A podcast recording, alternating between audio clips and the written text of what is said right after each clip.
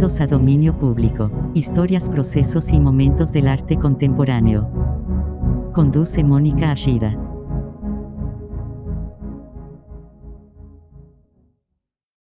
Buenas noches, bienvenidos a Dominio Público, historias, procesos y momentos del arte contemporáneo. Muchas gracias a quienes nos escuchan en Guadalajara, en el 96.3, en Puerto Vallarta en el 91.9 y en Ciudad Guzmán en el 107.1 de la FM, así también como a quienes nos están sintonizando a través de jaliscoradio.com. Eh, recuerden, seguimos grabando, así es que si quieren estar en contacto con nosotros, eh, tiene que ser a través de las redes sociales de Jalisco Radio, en Facebook, Instagram y Twitter, o a través de mi Twitter personal, que es Ashida Mónica. Y bueno, como ya lo habíamos anunciado desde la semana pasada, eh, seguimos, seguimos en la plática, tenemos esta noche otra vez a Rubén Ortiz Torres, de quien quienes nos oyeron la semana pasada ya se echaron una de las, de las mejores semblanzas que he leído en este programa. Y, y, bueno, creo que no necesitas más presentación porque seguimos. Norberto, buenas noches. ¿Qué tal? Buenas Gracias. Noches. Rubén, otra vez.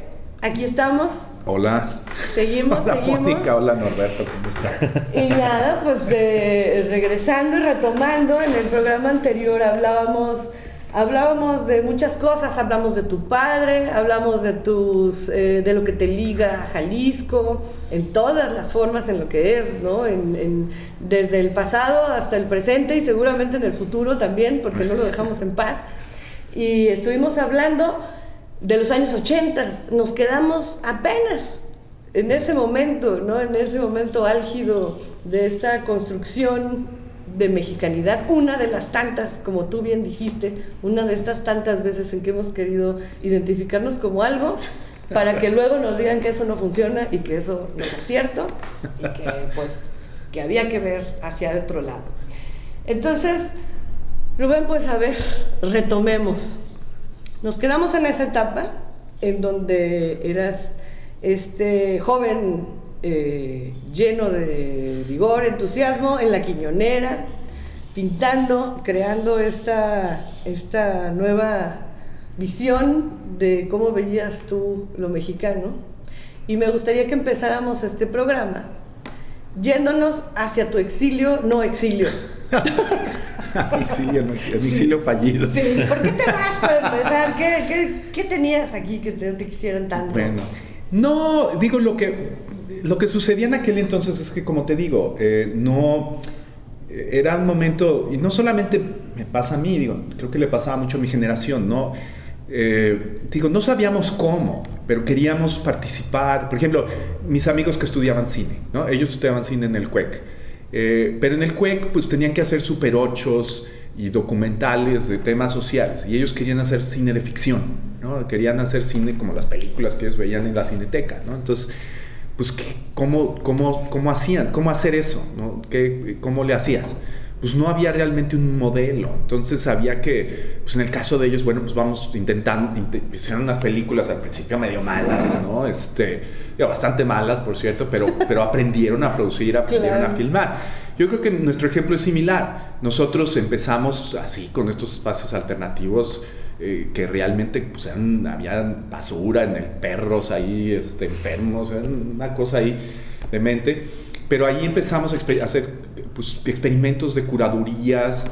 Eh, eh, por ejemplo, en, en, la yo tuve una, no me quejo de la Academia San Carlos, yo, tuve buenos maestros, tuve muy buen eh, Gilberto Aceves Navarro era muy buen dibujante y, y desde luego Luis Nishizawa, yo aprendí mucho de Nishizawa.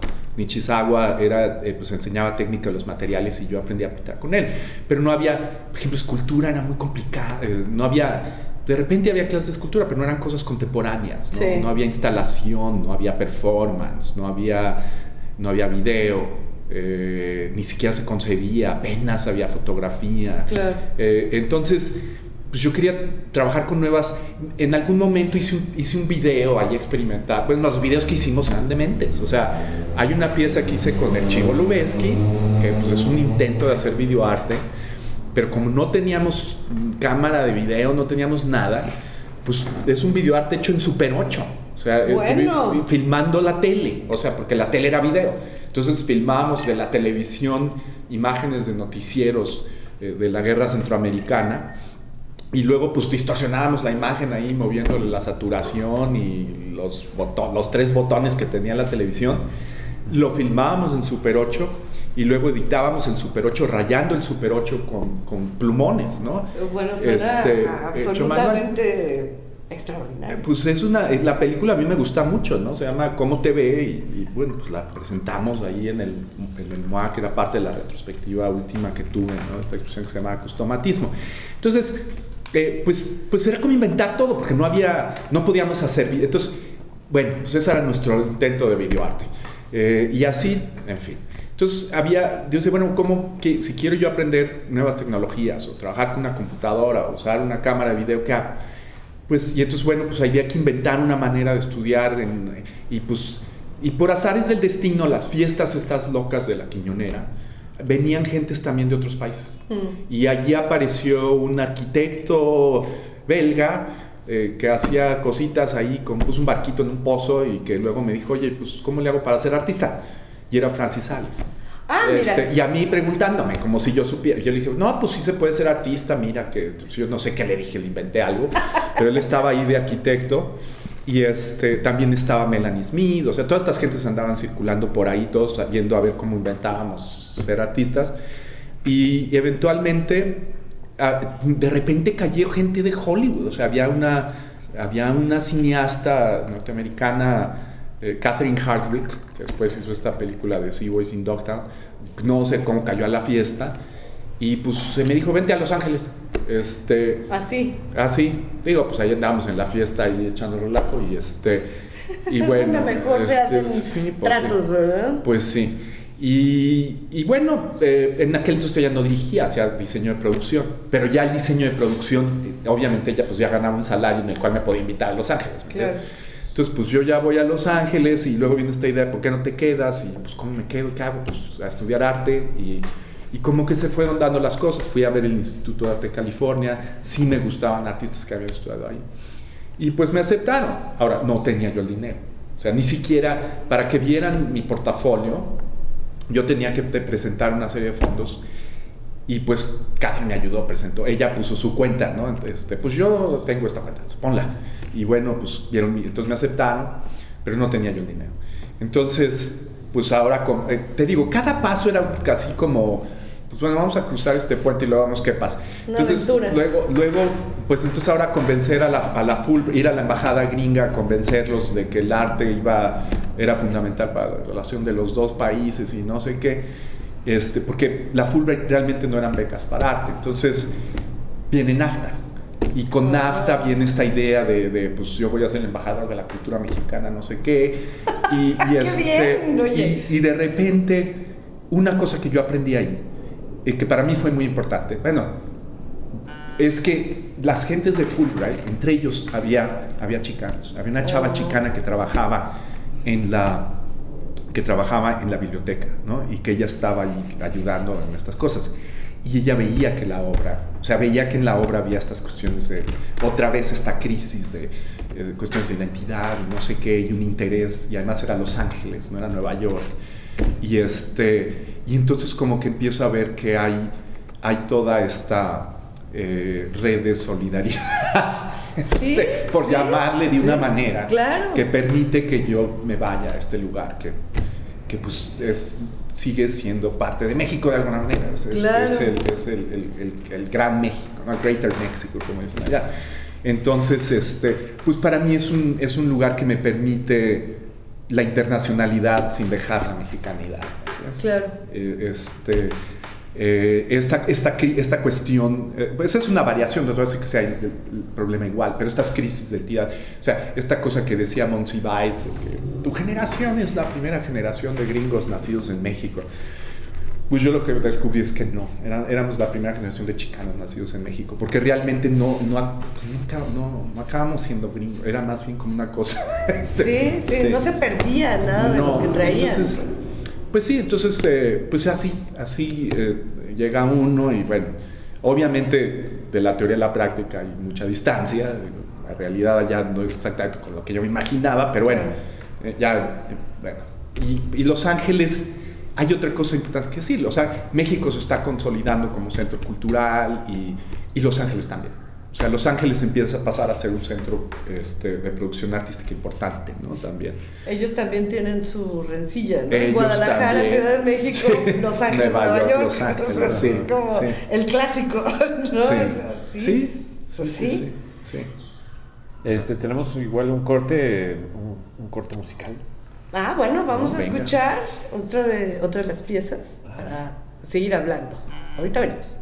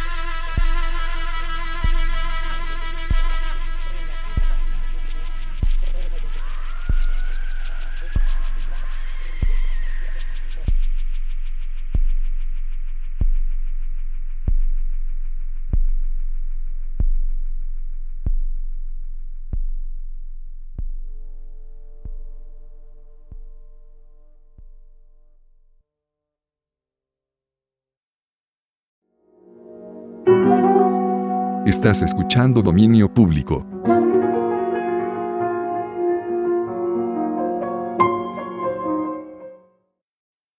Pues ya regresamos, estamos aquí en Dominio Público, seguimos platicando con Rubén Ortiz Torres. Platícanos, Rubén, ¿qué escuchamos antes de irnos al corte? Escuchamos dos piezas, ¿no? Escuchamos un fragmento, bueno, una pieza y un fragmento de otra pieza. Una eh, es una pieza que, eh, que hizo mi amigo Dewey Ambrosino, ¿no? que es un, otro compañero de CalArts, eh, originalmente de Chicago, eh, que hace, es, es- hace diseño, él diseña muebles y hace escultura, escultor y diseñador, y además tiene este proyecto donde hace música electrónica. ¿no?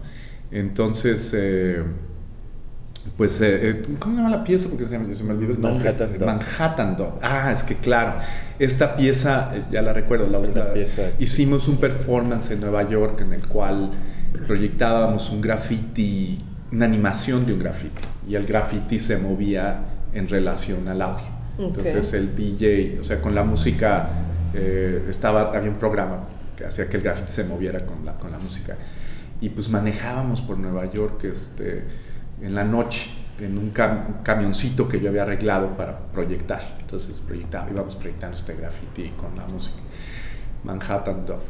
La otra pieza que viene después es Como te ve, que originalmente es esta pieza de la cual les hablé que hice con, con, el, con el Manuel El Chivo Lubeski.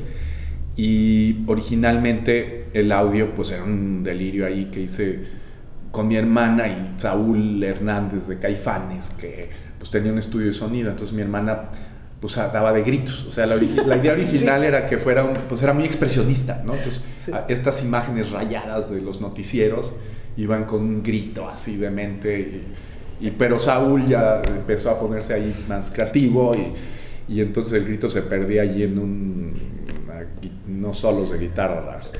Eh, actualmente esta versión que ustedes escuchan es una versión eh, que de la Sister Mantos, que es, un hi- hijo de inmigrantes salvadoreños, eh, DJ en Los Ángeles, Oscar, llama Oscar, pero bueno, Sister Mantos, eh, lo que él hace es que, eh, él, para él la película es muy significativa porque las tomas que ves en los noticieros de esa época son tomas de la guerra en El Salvador. Mm. Entonces él, él, él reutiliza, basado en las imágenes que está viendo, como que él utiliza el, sonido, el audio original y hace esta nueva pieza, ¿no?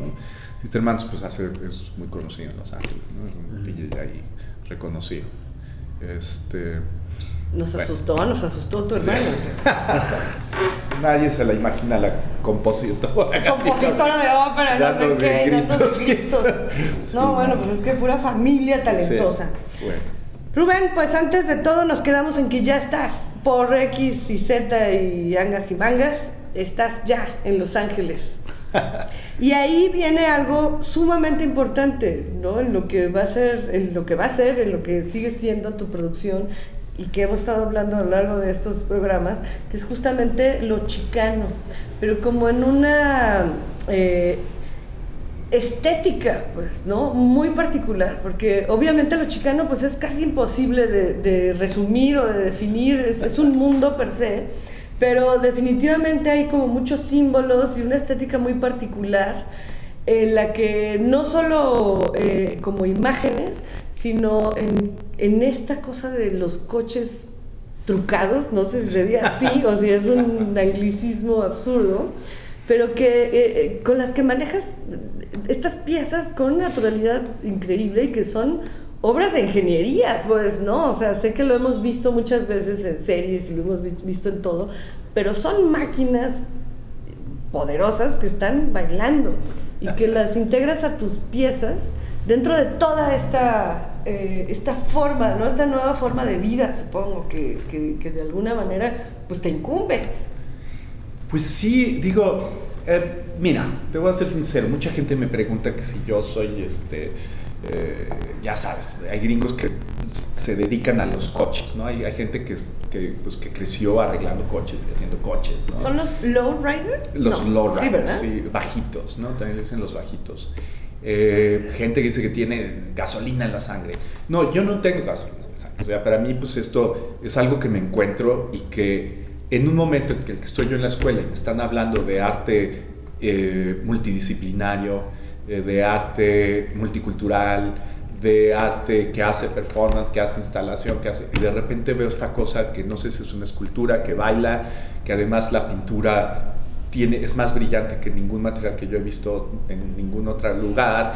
eh, eh, que además tiene otra vez esta relación extraña con el pasado y con el futuro, eh, porque tiene mucha tecnología, es un invento moderno, pero está relacionado con artesanías. Y Hablando de Jalisco, muchos de los movimientos eh, que hacen estos coches vienen de la charrería. ¿Qué? No sabía eso. Sí, side to side, eh, el three wheeling, son, sí. son trucos que hacen los, los caballos, ¿no?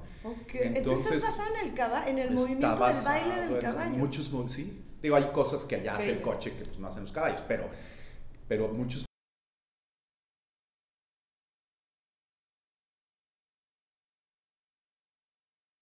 muchos de estos patrones están basados en artesanía mexicana, en fin. Eh, y bueno, eh, pues digo, estas pues a mí me parece, un- este es un terreno que, que además me parece un terreno fantástico, porque muchas de las discusiones que uno tiene en el mundo del arte, por ejemplo, si, eh, eh, no, la figuración, la abstracción es más sofisticada que la figuración, o la figuración es ilustrativa, este, a mí me fascinaba que con estos cuates no habían esos problemas. Claro. O sea, podía competir un carro que nada más, que era totalmente abstracto, con uno que tenía una pintura en aerosol. de- Hiperrealista. hiperrealista de la leyenda de los volcanes, ¿no? Sí. O yo qué sé, o de la Virgen de Guadalupe o Zapata. Y, este, y, y- y no necesariamente uno es mejor que el otro. O sea, van a ver la calidad de la pintura para, para realmente juzgarla. Entonces, Claro. entonces, como que a mí se me hacía un, un terreno, era fascinante, porque además, eh, te digo, eh, pues otra vez, eh, eh, la, la cosa de reciclar, ¿me entiendes? No, una cosa que a mí me interesó mucho, el arte conceptual, o por ejemplo, mucho el arte contemporáneo mexicano, que trataba de retomar a Duchamp, ¿no? Esta cosa del Duchampismo, que además es súper tardío, es como se ha hecho 90 mil veces.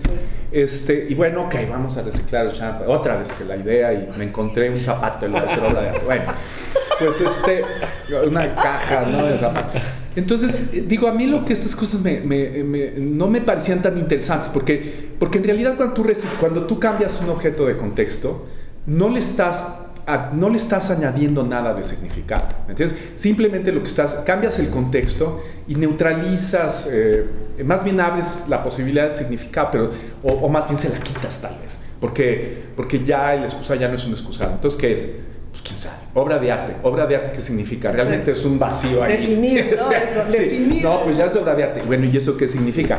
Eh, pues lo que tú quieres, ¿no? O sea, ya entramos en una vaguedad ahí. Entonces Sí, es súper súper institucionalista. y se ¿no? vuelve, sí. Y además es un ejercicio de poder, porque ¿quién tiene el poder de, de meter eso al museo? Claro. Necesitas, a final de cuentas, el poder deja de pertenecer al artista, empieza a, par- a per- a- a- a pertenecer al curador, porque el curador es el que realmente, o al galero o que te está o a la metiendo, ¿no? institución, el que blanca. acepta. Sí, o te digo, o quién, quién te va a dar, quién, bueno, para que tú puedas decidir qué es arte, quién te va a dar el, quién te va a dar el poder Claro, para que tú ¿quién te decidas, ¿Quién te avala? Entonces va a tener que ser la galería, o sea, y a mí lo que me gustaba de esto es que esto es diferente, porque es un ejercicio que a mí me parece más democrático. O sea, ¿me entiendes? Tú agarras un objeto, que en este caso es un Chevy Impala 64, ese Chevy Impala no te representa totalmente, porque es un carro que está diseñado para la familia de clase media, blanca, yo que sé, que consume eh, una serie de cosas. Y, y- y bueno, y tú como outsider, este, como tú como, digo, como, como fuera de eso, ¿no? Como, como eh, digo, no sé cuál sería la traducción de outsider, pero bueno, tú como al margen de eso, eh, quieres, quieres el auto, pero lo quieres a tu manera. Claro. O sea, quieres que te represente. Pero, pero, al, pero al transformar esta cosa para que te represente, no deja de ser eso. ¿me entiendes? Claro. Sigue siendo. Entonces, para mí, empieza a haber un discurso de, más democrático, donde hay un diálogo. Eh, él- te- hay un objeto que te está hablando y tú le estás respondiendo. ¿no? Y hay un respeto. Y hay una especie de respeto, o sea, yo, si yo hiciera mi versión del urinal, pues yo más bien le haría algo, lo transformaría en otra cosa, donde yo pusiera algo mío, ¿me entiendes? Claro. Eh, entonces, eh, y viene con toda esta, eh, además esto también tiene mucha relación con mucha cultura popular, porque tiene también relación con, con, con la cultura del hip hop, con el sampleado, eh, cómo utilizamos las cosas en las calles, cómo se recicla, eh, otra vez pensar en, la, en cuestiones de, de sincretismos, eh, que en algún momento dado fueron religiosas. Estas prácticas además son prácticas de, de sobrevivencia que sabemos que, exis- que existen en México desde siempre. ¿no? Claro. Aquí no se destruía la pirámide, se construía sobre la pirámide otra pirámide. ¿no? Y, y desde- y no- y aquí igual reciclamos, por ejemplo, la Virgen, pues entre que es Tonantzin, pero es la Virgen, pero y hay una, hay una cuestión de disputa donde se están negociando cosas, ¿no? Claro. Entonces estos objetos para mí tenían esa, esa, esa función también y, y meterlos al espacio artístico también es una manera de negociar ese espacio artístico eh, con otros sistemas culturales eh, de la calle o de otras comunidades. En fin, eh, entonces es- eh, a mí eso me, me interesaba, ¿no? Es como, como que son, ah, bueno, o sea, había todas estas posibilidades. Para mi sorpresa, cuando tuvimos, la, cuando presentamos este automóvil, eh, bueno, presentamos el Lientoy, que es el carro arreglado más conocido que hicimos. Hasta en Guadalajara lo presentaste. Lo presentamos en Guadalajara. ¿Cómo no? En el Museo de las Artes. El Museo de las Artes, que por cierto, Sí. aquí por algún azar del destino, Peter Wallen, eh, este, eh, bueno, el crítico de cine inglés, vino a verlo y acabó escribiendo de él en Guadalajara. Que, que la música ni sirvió, eh, había que poner un cassette que no pusieron y la gente cantó y aplaudió. Bueno, es, eh, ah, ca- cámbiale 20 años después, viene la, la exposición retrospectiva y, y- y se llena de los riders locales, o sea, todos los clubs de la, de- el club, eh, que además ahora sí un saludo, bueno, no sé si me está escuchando, pero eh, Seguro sí. nobleza, eh, además otra vez, eh, es, otra vez volvemos de, este, de, esta, de esta red, te digo, de esta, de esta red, este, ¿cómo le llamamos hace rato? De esta, De, de- este, Solidaridad. Esta red de solidaridad que incluye a los Lowriders de Los Ángeles, los Lowriders de San Diego y Tijuana, los Lowriders de Guadalajara, que por cierto también otro saludo a Salvador eh, Muñoz, Chava Muñoz, que es con el que trabajo, es mi otro socio, realmente él es el ingeniero de hidráulicos que diseñó originalmente el Entoy cuando se llamaba Wickerbed, que es de Colotlán, Jalisco. Entonces, bueno, los clubs de Jalisco y luego ahora, eh, recientemente, los clubs de, de Lowriders de la Ciudad de México. Y sí, Nobleza. mándales un saludo para Y les la mandamos un saludo a, a- Claro. a Nobleza, eh, Chilangos Bike Club, este, que es el de las bicicletas. Eh, eh, y, y, pues, es un movimiento que yo no sabía que existía y que era tan grande. Yo tampoco, no, no y me lo hubiera que imaginado. mucho de eso tiene que ver con deportaciones, de- que están deportando gente que, pues, que sabe arreglar los coches y están abriendo Ajá. clubs, ¿no? Un saludo a los clubs de, de Guadalajara, porque nos han hablado muchos de ellos de, de- de Tijuana, y alguna vez compramos partes aquí. ¡Qué Sí, sí, bien! llegamos a comprar, este, compramos partes ahí, algunos este, solenoides. ¡Qué maravilla! Pues Sí. es un mundo, Sí, es un mundo, per se. es un mundo, es un mundo. Sí, es una comunidad muy grande, es un mundo. Y además que es igual de importante, es decir, yo pensé que era un fenómeno que sucede en Estados Unidos, pero me estás hablando de un montón de clubs ya aquí, aquí, de, sí. de gente que se... Bueno, en la frontera siempre había, ¿no? Eh, Tijuana, Mexicali, eh, Laredo, ¿no? Este, Ciudad Juárez. Pero ahora, no, te digo, ya está. Bueno, eso está interes- también Japón. Digo, en Japón hay, hay, hay toda esta. eh, Bueno, pues hay clubs los riders. ¿no? Sí, bueno, los carros y los arreglan allá, ¿no? Son Son especialistas. super fans de todo. Sí. Super fans. Yokohama, los mejores, por cierto. Y los hacen increíbles, Sí, ¿no? Es sí, así sí. como de, ¿qué Sí. pasó? Entonces, me, me llama mucho la atención porque los gringos se quejan mucho de que Japón no compra coches americanos. Sí, compran, pero compran los buenos. No Exacto, las compran los que porquerías pueden hace ahora. poner. Compran los Impala 64. ¿me entiendes? Pues sí, ¿para qué Sí, perder su tiempo con 59, cosillas? sí. ¿Qué cosa? Este, igual tenemos un, algún espacio ahorita para poner alguna canción. Pues tal vez de la ópera, porque no hemos puesto nada de la ópera. Ok, pues vamos con la ópera el entonces. suicidio de Eleazar. Vengan, sus Va, vamos y regresamos.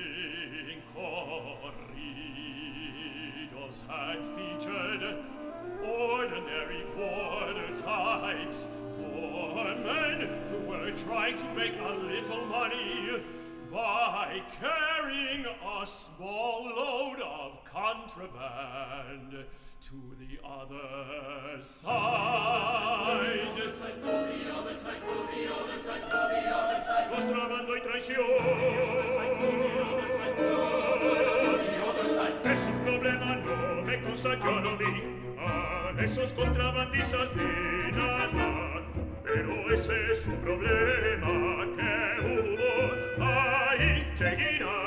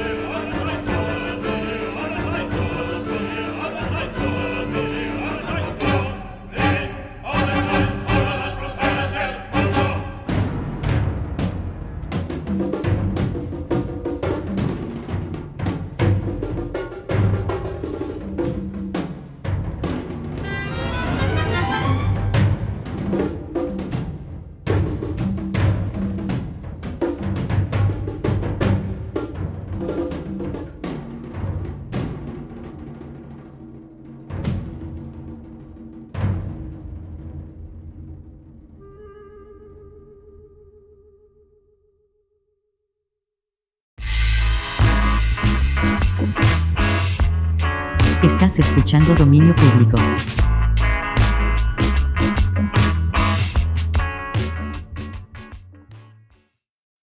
Pues ya estamos aquí de regreso en dominio público con Rubén Ortiz Torres. Y antes del corte, Rubén, nos quedamos con ópera, con Camelia la Tejana, con, con homenaje a... ¿Cómo dijiste? Es que obviamente platicamos mientras está eh, la pieza sonando, pero dijiste que era un homenaje al migrante desconocido.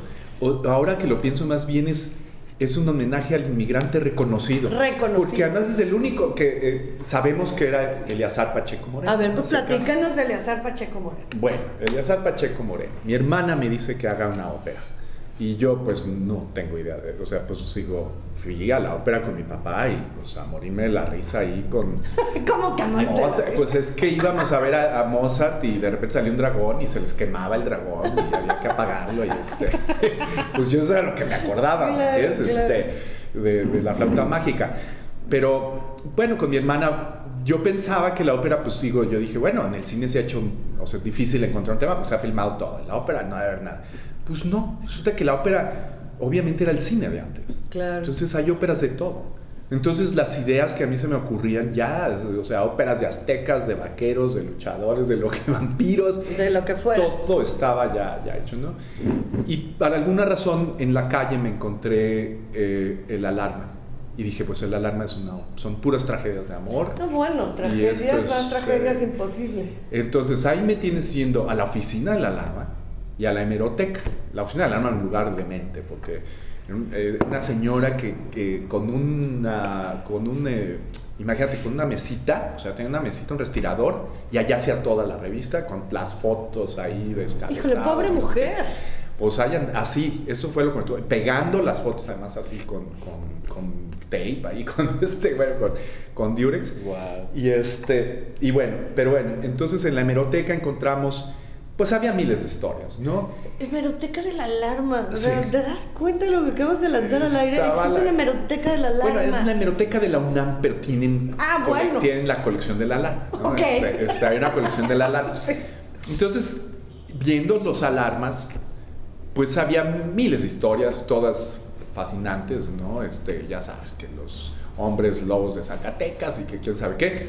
Pero en una de esas había una, había, por cierto, que yo también salí en el alarma con Jesse cuando filmamos Fronterilandia, pero de- con la originalidad de que salimos vivos, porque nos arrestaron cuando estábamos haciendo una toma con un performance de un artista, Hugo Sánchez, en Tijuana, que jalaba la cabeza de una vaca, pero bueno, entonces pues yo he salido en el alarma. Artistas conceptuales jalan cabeza. de Dos Bueno, cineastas ofenden. No, el encabezado era dos cineastas ofenden la bandera nacional. Ese No, bueno, me vi, pero súper ingenua. Sí, pero bueno. eh, en el caso, la noticia que a mí me llamó más la atención, era, me sorprendió mucho, es que había una foto de un descabezado, ¿no? que era Eleazar Pacheco Moreno. La historia de un inmigrante que se había suicidado en la vía del tren en Ciudad Juárez. Pero el motivo del suicidio, de acuerdo al artículo, era que lo había desairado Camelia la Tejana. Y había una foto de Camelia la Tejana.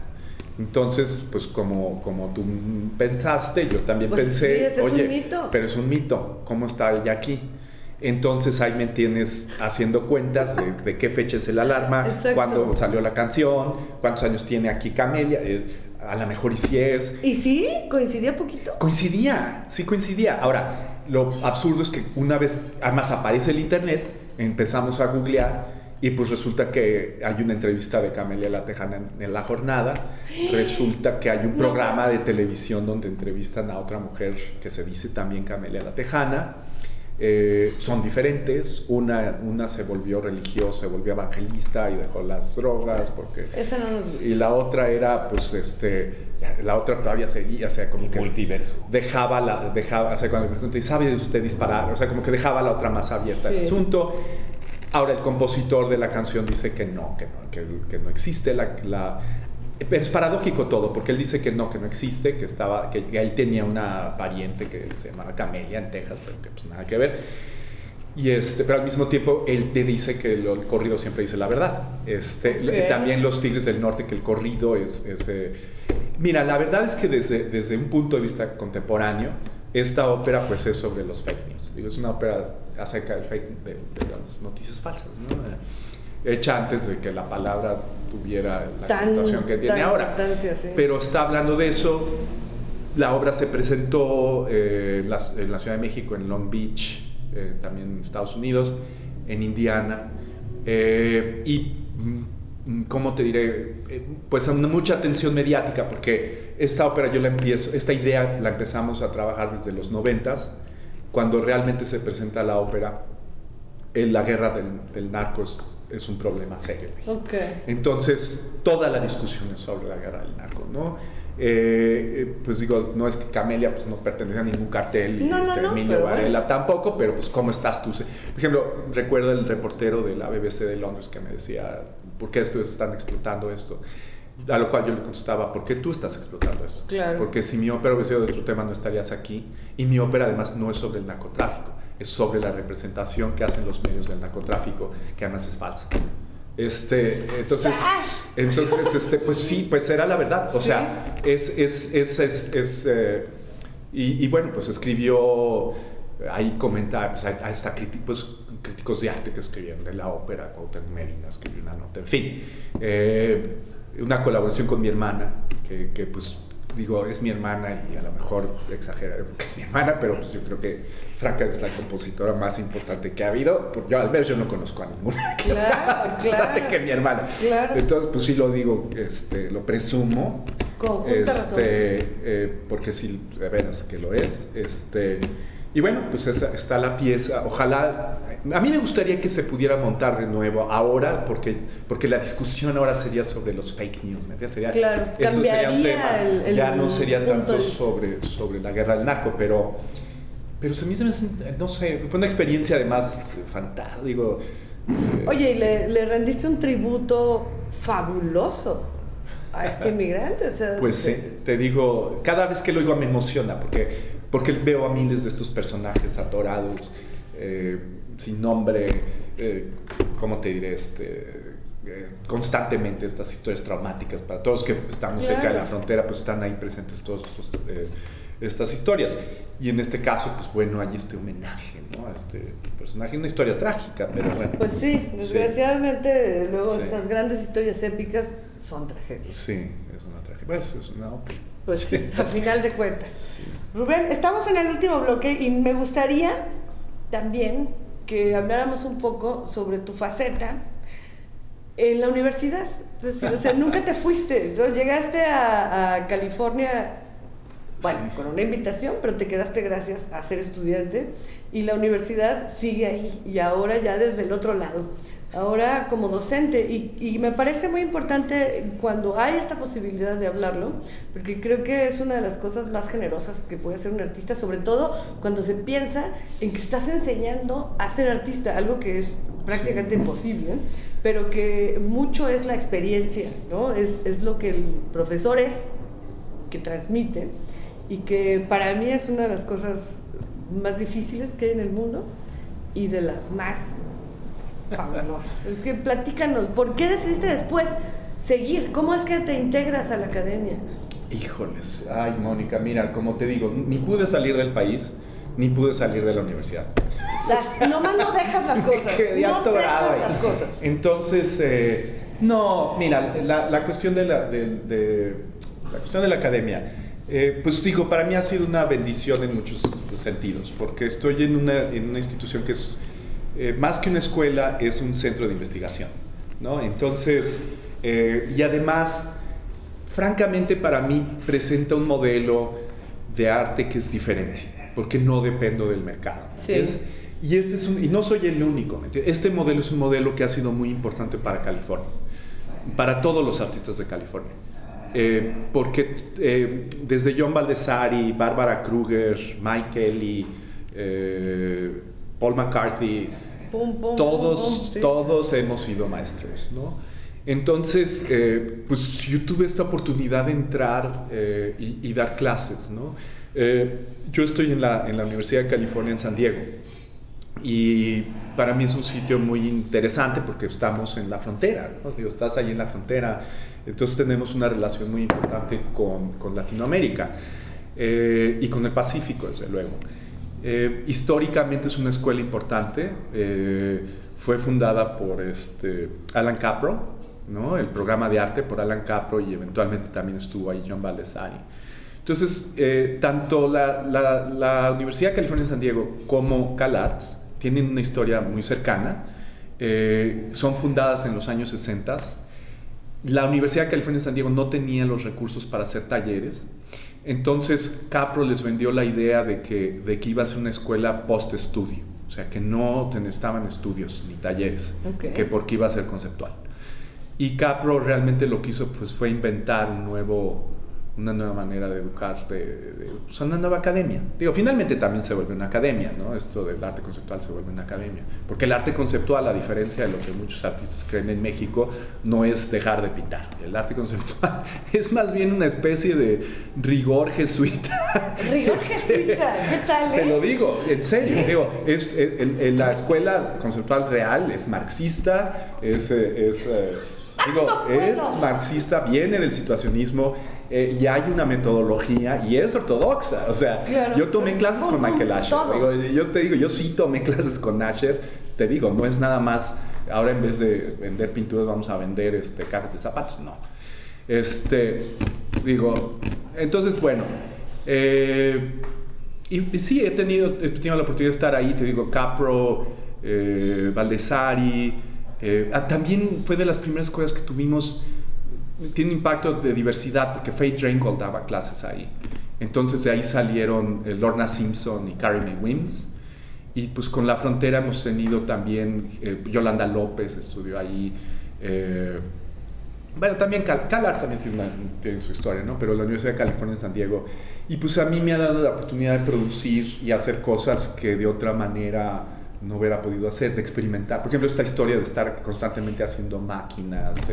Hace poco pues hicimos un submarino ahí, este... ¿Un submarino? Un submarino. No, bueno, o sea, qué barbaridad. Hicimos un submarino Lord Rider. ¿Y cómo bailan? Me imagino un mono. Es, es- Es que, no, fíjate, en realidad es un submarino que hice con unos ingenieros y el submarino es muy bonito porque no tiene propela, tiene, tiene una tiene aleta. Como aleta. Tiene aleta, entonces va con una especie de... de- de- Una ballena. De pez. pues de delfín o de pez, ¿no? En este caso está curioso porque la aleta es más como de mamífero, aunque ahora vamos a hacer uno que sí va a ser como de Como pez. pez.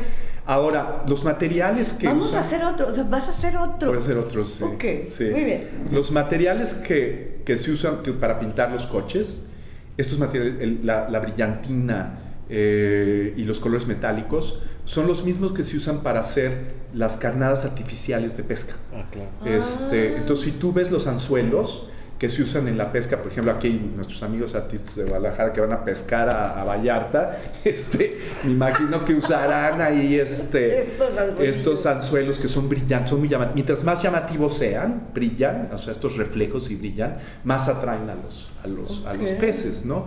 Entonces yo veo mi submarino como una especie de, no solamente, bueno, si se lo meten al mar a ver si no se lo come un tiburón gigante, pero me interesa que a los peces, tanto a los peces como, como a los low riders nos llama la atención. El brillo. el brillo, ¿no? Este- bling, bling, esta cosa encanta. estética, ¿no? Sí. De seductora, ¿no? Y a lo mejor con uno de estas cosas, a lo eh, mejor a lo mejor en vez de pescar un, un tiburón, ojalá pescáramos un coleccionista, pero bueno. Ah, Eso es otra bueno, pero necesita ser muy grande, muy, Sí, muy grande. gigante, ¿verdad? Gran pez. Gigante. Sí, no, pues ahí estamos trabajando en eso. Pero ahorita vamos a, te digo, sí hay, sí hay esta, sí hay esta, esta relación. Y me gusta la relación entre lo mecánico y lo, y, y este, y, y lo orgánico, ¿no? Pues es que el movimiento es completamente distinto. De lo que hablas, cuando me imagino uno, ride- bueno, vi Sí. a tu Alientoe, entonces eh, veo, puedo visualizar sus movimientos, no puedo imaginarme el submarino. Está muy bonito. Te voy, a enseñar, te voy a enseñar fotos. Digo, se expuso recientemente en esta galería que se llama Masa, que, que es una galería que está intentando eh, apoyar la relación entre el arte y el diseño.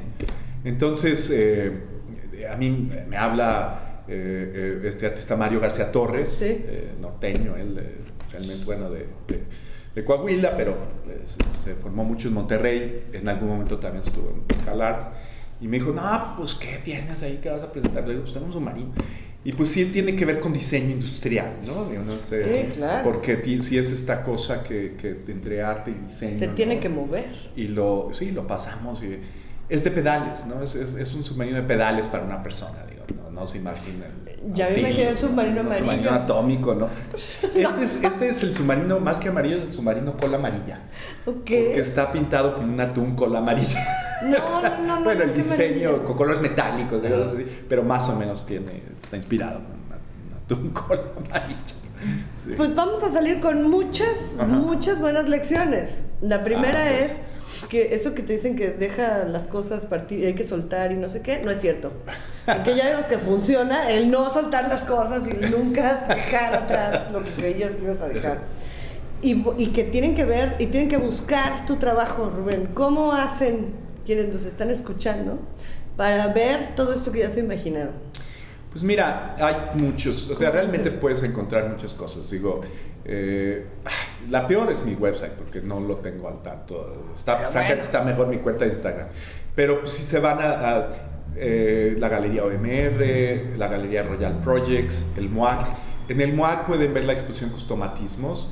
Eh, y, y está archivada, pero además tiene el PDF del catálogo de la exposición Ah, qué que maravilla. aunque no se distribuye bien como libro, el, el PDF sí es accesible, pues, todo el mundo lo puede bajar Ok. gratis, ¿no? Y bueno, y es una Como gran retrospectiva, ¿no? Es grande, sí. Sí, era, era- Sí, era- sí, vale mucho la pena ver la exposición para tener como un recuento. Ya ni me digas, porque lamentablemente con el COVID se canceló la No, itinerancia. no pero al menos sí se pudo ver ahí. Claro. Digo, la idea es que viajara, iba a viajar a Monterrey, Claro. y eventualmente iba a California. Ya no se pudo. Pero bueno, existe, el- este, existe este documento y pues hay, hay muchas cosas. Algunos de los videos están en línea. eh, la música que ustedes escucharon, mucha de ella está en línea. Este, te digo, la tallera en algún momento tuvo una exposición grande ahí que también está en línea. Hay, hay varias Hay exposiciones en línea. y ¿no? siempre te encuentran así, Rubén Ortiz Torres. Eh, Rubén Ortiz Torres, sí. No tienes ningún seudónimo extraño, nada. No, es muy confuso para, para los gringos porque ellos no saben si soy Rubén O. Torres o, o Rubén Ortiz Torres con guion. Este, Pero- o si es Rubén Torres. O sea, hay Este, muchas formas, pero es Rubén sí. Ortiz Torres. Pero la verdad aquí pues es que soy Ortiz de mi papá, Torres de mi mamá, pues ahí están los dos. Yo Perfecto. no quería quitarme el apellido de mi mamá. Y además hay otro- Rubén pues, Ortiz es más, más común, ¿no? Mi papá era Rubén Ortiz Fernández, como ya dijimos. Oye, había que dar pues, ese- había que tener una distinción. Claro. Creo que Pues- hay un teatrero Rubén Ortiz. Ah, sí, o sea, hay muchos, hay muchos, todos talentosos. Sí, ese no lo conozco. En fin, sí. Pues tienen que buscarlo, ya saben, de página, por supuesto, oficial, pero Instagram, galerías, Sí, exposiciones. galerías, en todos lados pueden ver. Google, Sí. Google. Googleen Rubén Ortiz Torres y Sí. con eso Hay nos vamos. entrevistas también, ahí no sé. Nos quedamos con una pieza, ¿verdad? Que hay que oír. Este, sí, de hecho, a propósito, o sea, eh, una sorpresa que tenemos es que, pues aquí Rubén Ortiz es, nos- es, este, ostenta la autoría de The International. Oh, esa es una historia, sí. Dios mío. Pues no podemos, no, no, no podemos dejar pasar esta ocasión para que nos cuentes. Sí, sí, esta es una historia muy curiosa. Pues sí, resulta que en los años, ya no me acuerdo, 2000 o por ahí, la revista Art Tissues invitó a una serie de artistas a hacer letras para canciones. Entonces tú hacías la letra y ellos eh, la musicalizaban, porque había una compañía en Atlanta que tú le podías mandar una letra y ellos te hacían la canción como tú quisieras. Entonces tú les pides el estilo y la canta el cantante y bueno, y ellos pues lo imitaban. Mira. Entonces me invitaron a, a, pues, muchos artistas de California, ¿no? Mike Kelly, Jim Shaw, todos estos. Ah, y pues que me invitan a mí. Y yo pues no sabía qué mandarles y pues, pues dije pues la internacional, porque digo yo alguna yo estudié una prepa ahí marxista donde nos pues cantaban la internacional, yo me acordaba. Entonces, este, pues órale. Entonces busqué la letra en inglés, la mandé y, y, pues muy chistoso. Me dijeron, "Bueno, ¿y ¿cómo la quieres? Pues digo, pues quiero una versión country cantada por Patsy Cline de la internacional. Así nomás. Entonces sí, honor. pues que venga Patsy Cline y country. Entonces la, pues salió, la, la hicieron. Ahora, lo, lo chistoso es que me dice, cuando me hablan, me dice, bueno, acá está la canción. Art Issues tiene el, el copyright de la música, que, que, pues no era la música de la internacional, era una, música- era una canción country X, pero tú tienes el copyright de la letra. Anda, tú. Y entonces yo como que, ¿qué? O sea, les digo, pues esta canción es, es- este, este, ¿cómo? Le pertenece al mundo. Y entonces sí, pues este, no, pues tú tienes el copyright. Ahora, aquí viene la parte más curiosa de la anécdota. Eventualmente me habla Olivier, de- Olivier de Bras se entera de esto. Y Olivier de Bras me dice, bueno, vamos a hacer una exposición y quiero que me mandes el copyright de la internacional. Solo el copyright. Este, sí. Eh, y entonces ahí me tienes yo hablando a la oficina del copyright de la- de- para sacar la internacional. Y me dice, este, no, pues tenemos un problema. Y le digo, ¿cuál es? Me dice, es que el, ese, ese copyright estaba en las Torres Gemelas. Este, No bueno. ¿Qué tal? ¿Qué tal? O sea, te, te siguen los desastres. Entonces me dice, estaba en las Torres Gemelas. Estamos viendo si hay, si tenemos un duplicado del archivo, no sé qué, háblenos entre los seis meses, no sé cuántos. Este, habría que investigar. No, bueno, este, ¿qué investigan? Voy a tener que investigar, pues saber si haya. Por ahí porque no es hace otra vez ¿ok? 2001, no, no es como ahorita que Sí. todo estaría centralizado en el internet, en el, quién sabe dónde, en el el cloud. fax archivado. Pero pues este estaba en las Torres Gemelas. Entonces, este. Pero sí, me- lo que sí le mandé a Olivier fue toda esta. eh, lo que me mandaron. Está los mejor, archivos o del copyright que me dijeron, disculpe, pero su copyright estaba en las Torres Gemelas. Y, este, y no- ¿Y alguna vez tuviste noticias de eso? No, tengo que hablarle a eh, Gary Kornblum, que era el editor de, de Art Issues. Eh, tal vez sabría más que yo, tengo que hablarle a él. Pero, pero pues, sí es una Pero nunca se comunicaron de si Eso. lograron rescatar algo. No, lo que te digo, me mandaron esto, me dijeron, eh, ah, tenemos este problema. No sé, Ya. este, pues te digo, no sé si lo, no creo que lo hayan encontrado, porque pues ahí se perdió, o sea, lo que se quemó, se quemó, ¿me entiendes? Pues sí, A menos claro. de que hubiera, te digo, ahorita, lo digital es más fácil porque hay backups. Sí, pero el fax, ves, Sí. a ver dónde quedó. Ah, el fax que yo le mandé, este que yo me mandaron a mí, el que le mandé a Olivier. No, eh, el fax de donde está tu derecho de autor Ah, de, de pues la sí. internacional. Pues sabes quién de- te digo Art Issues debe tener, porque Art Issues, te digo, todos los artistas tenían el copyright de sus letras. Entonces Art Issues, sí. No, bueno, pues qué barbaridad. O sea, Era importante este triunfando tema. como Sí, siempre. Qué, sí. qué fuerte. Sí, sí, sí es importante. ¿eh? Es muy importante, qué bueno Yo que quisiera decir que, sobre todo a mis maestros de la prepa del Centro Activo Freire, que cada vez que toquen la internacional, tienen que me dar, les vamos a cobrar. Un pequeño porcentaje. Hay que pedirle permiso al señor para que la puedan tocar. Sí. Pues mejor imposible. Mejor cierre imposible. Sí, bueno. Pues vamos a, a tener que cerrar, Rubén. Mil gracias No, ustedes. por platicar con nosotros, por compartirnos tus archivos, tus recuerdos, tu experiencia, todo. Eh, recuerden que eh, por tiempos de radio, si no logran escucharlo completo, en Spotify o en Anchor, lo van a encontrar todo, con todas las piezas completas, con toda la plática, para que la disfruten y disfruten como disfrutamos nosotros de estar con Rubén esta noche. Muchas gracias. Muchas gracias, gracias Norberto. Buenas noches. Gracias en cabina, buenas noches, nos escuchamos la próxima semana. Adiós.